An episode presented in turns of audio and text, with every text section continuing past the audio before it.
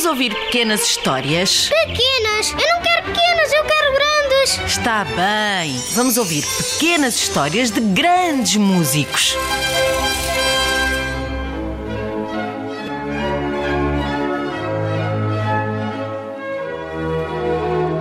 Numa aldeia atravessada por um rio, havia um castelo. Também lá existia uma estalagem e um açougue que pertencia a uma família de camponeses e trabalhadores rurais.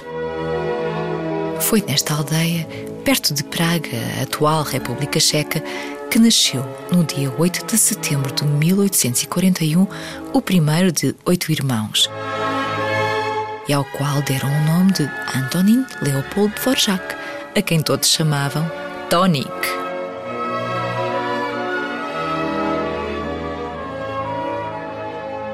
Há quem afirme que Tónic, aos 5 anos, já entretinha os clientes da taberna da estalagem tocando a rabeca, isto antes mesmo de frequentar a escola primária da aldeia.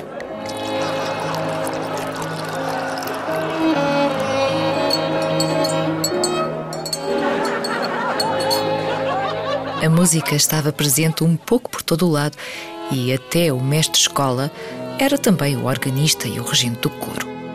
Foi um destes professores, Josef Spitz, que se encarregou do talento de Tonic e lhe deu as primeiras lições de piano, fazendo-o participar nas atividades musicais, bailes e festas que geralmente se faziam depois das missas, um pouco por toda a região.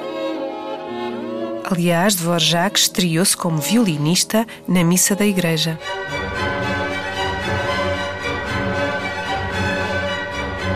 Cada aldeia tinha a sua banda de oito ou dez músicos. Nos bailes, as danças começavam e, a certa altura, a meio de uma valsa ou polca bem animada, um dos músicos para um par e depois todos davam dinheiro. O dinheiro era depois dividido pelos músicos, sendo a parte do pequeno Dvorak logo entregue ao pai. Mas Dvorak tinha também um verdadeiro fascínio por. Imagina. Comboios e locomotivas. Acertaste. Quando Dvorak tinha 8 anos, assistiu à inauguração da linha férrea que ligava Praga a Kralupy. Uma das coisas que ele fazia era anotar os números das locomotivas que chegavam e que partiam e conversar com os maquinistas. Anos mais tarde, já famoso, confessou até desejar trocar todas as suas sinfonias pela invenção do comboio a vapores.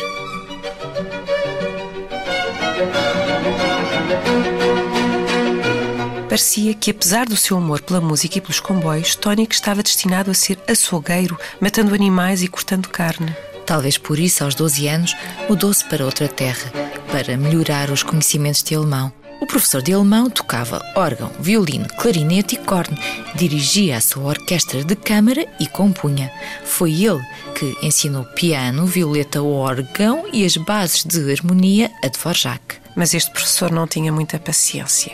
Se Dvorak não conseguisse tocar uma passagem ou se enganasse, levava tantas bufetadas quantas as notas que falhara. Como membro da banda, Dvorak começou a frequentar casas de nobreza local e compôs a sua primeira peça, intitulada Não Me Esqueças. Tinha só 13 anos.